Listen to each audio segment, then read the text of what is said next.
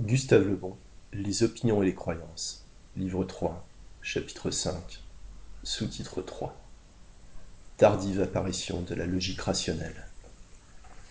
Elle n'est pas l'œuvre de la nature, mais elle a été créée contre la nature.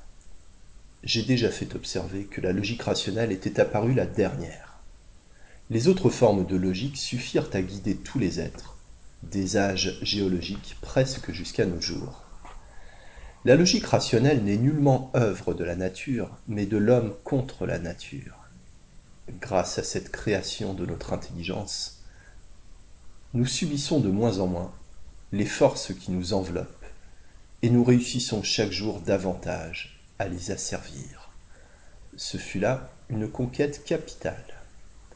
Pour reconnaître que la logique rationnelle n'est pas un produit de la nature, mais une création de l'homme contre la nature, il faut observer que ces efforts consistent surtout à lutter contre les actions naturelles. Totalement indifférente au sort de l'individu, la nature ne s'occupe que de celui de l'espèce. Devant elle, tous les êtres sont égaux.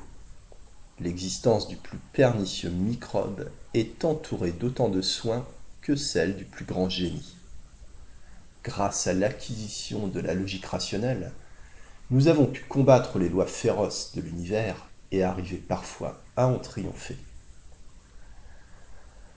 Le véritable but de la science est cette lutte constante contre les iniquités naturelles. Nous les subissons déjà plus que jusqu'aux limites précises où s'arrête notre connaissance. Le jour où les mécanismes des logiques biologiques et affectives seront connus, nous saurons les dominer entièrement.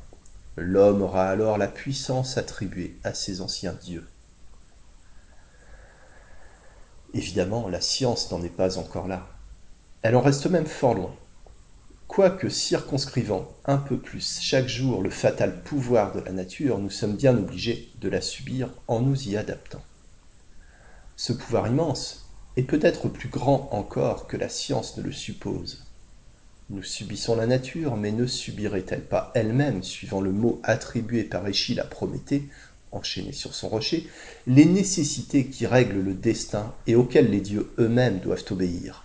La philosophie n'est pas assez avancée pour répondre à de telles questions.